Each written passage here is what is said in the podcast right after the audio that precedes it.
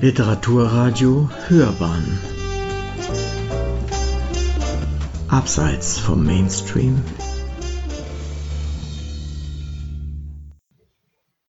Zeichen und Zeiten Christopher Carlsson Was ans Licht kommt Vieles, was sichtbar ist, sieht man nicht, weil es zu schmerzhaft wäre. Es ist der Abend, als Olof Palme stirbt. Am 28. Februar 1986 wird der schwedische Ministerpräsident nach einem Kinobesuch auf offener Straße in Schwedens Hauptstadt Stockholm erschossen. An jenem Tag in der Provinz Halland beobachtet ein Junge ein merkwürdiges Geschehen. Später wird dort in einem Auto die Leiche einer jungen Frau gefunden. In beiden Fällen tappt die Polizei bei ihren Ermittlungen lange im Dunkeln sind die Menschen geschockt von dem grausamen Verbrechen. Der schwedische Kriminalautor und Kriminologe Christopher Carlsson erzählt in seinem Roman Was ans Licht kommt von einer Mordserie in der schwedischen Provinz, vor allem aber von den Menschen, die dort leben. Mysteriöser Anrufer ein Schriftsteller kehrt nach 30 Jahren nach Halland zurück, wo er einst aufgewachsen ist. Er bezieht das Haus seiner Eltern und leidet unter Scheidung und Schreibkrise. Vor Ort wird er mit einer Reihe an Tötungs vor Ort wird er mit einer Reihe von Tötungsverbrechen aus der Vergangenheit konfrontiert, die unter dem Namen Tiermorde einst für Angst, Schrecken und Trauer gesorgt haben. Alles begann an dem Tag, als Olof Palme erschossen wurde. Ein Land in Schockstarre fällt und ein Anruf die Polizei in Alarmbereitschaft versetzt. Ein Mann behauptet, eine Frau vergewaltigt zu haben und es wieder zu tun. Später wird die 20-jährige Kellnerin Stina tot aufgefallen, verschwindet eine zweite Frau spurlos, wird daraufhin eine dritte schwer verletzt immer im Abstand weniger Jahre. Der Täter scheint seine Opfer zu kennen bzw. sehr genau zu beobachten und die Ermittler zum Narren zu halten und herauszufordern. Der erfahrene Polizist Sven Jörgensson nimmt die Ermittlungen auf, die ihn an lange Zeit nahezu verfolgen, ihn allerdings letztlich in die Irre führen werden, mit fatalen Konsequenzen, was jedoch erst durch die Suche des Schriftstellers ans Tageslicht kommen soll. Dessen Erinnerungen an die damaligen Jahre sind verblasst. Ein Besuch bei der Polizistin und Svens Kollegin Efi sowie die Begegnung mit Svens Sohn Vidar, der für eine gewisse Zeit in die Fußstapfen seines Vaters getreten und selbst Polizist war, jedoch seinen Beruf wieder aufgegeben hatte, lässt jedoch Erinnerungen wieder aufleben. Wie ein Schatten haben sich der Mörder und die Suche nach ihm auf das Leben der Jorgensons gelegt. Die Suche nach dem Täter, die Vergangenheit mit der jüngsten Gegenwart verbindet, sorgt für eine Spannung, der man nur schwer entkommen kann.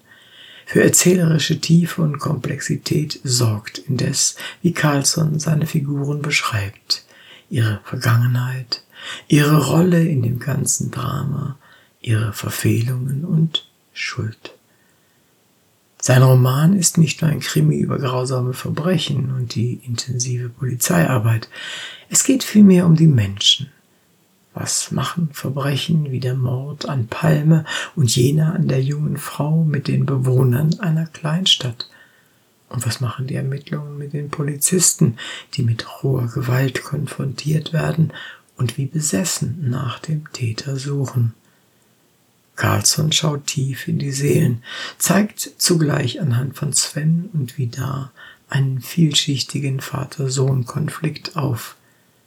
Mit der Figur des Schriftstellers beschreibt er eine Person, die sich mit ihrer Rückkehr an die Kindheit erinnert und ihre eigene Geschichte aufarbeitet.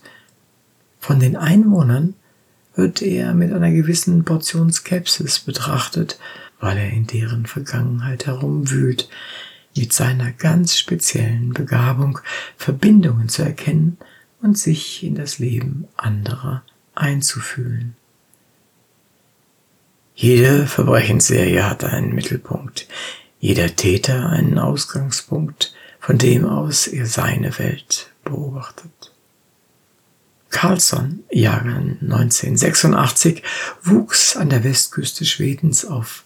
Er promovierte in Kriminologie an der Universität Stockholm. Seine Dissertation und weitere wissenschaftliche Publikationen galten der Entwicklungskriminologie.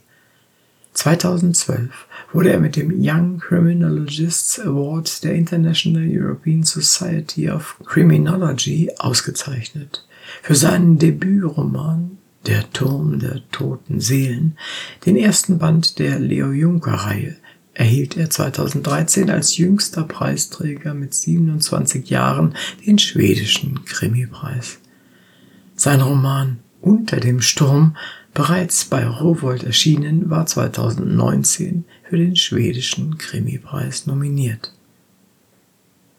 Auch Stille Szenen nun, mit was ans Licht kommt, habe ich einen Kriminalroman gelesen, wie zuletzt keinen zweiten, was die tiefgründige Beschreibung der Charaktere und ihrer Lebensgeschichte betrifft, die allerdings Zeit zum Erzählen braucht und wohl nichts für ungeduldige Krimileser ist.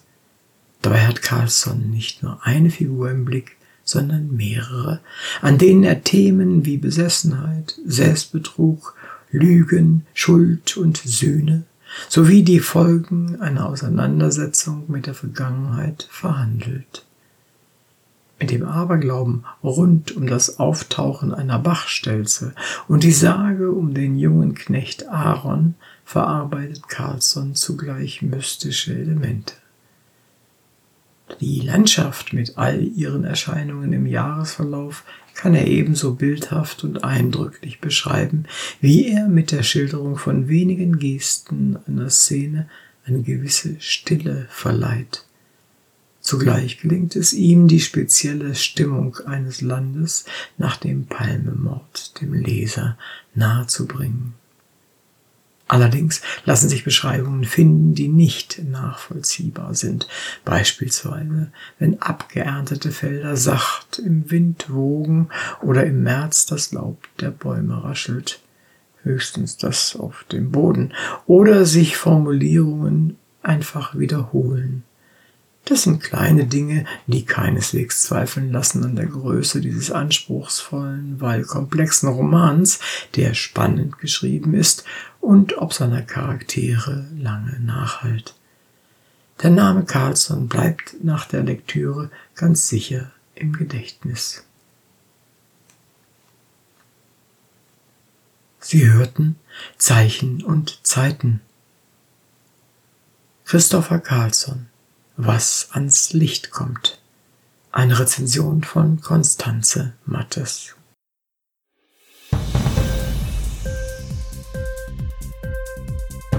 Hat dir die Sendung gefallen? Literatur pur, ja, das sind wir. Natürlich auch als Podcast. Hier kannst du unsere Podcasts hören. Anchor, Spotify, Apple Podcast, iTunes, Google Podcasts radio.de und viele andere mehr.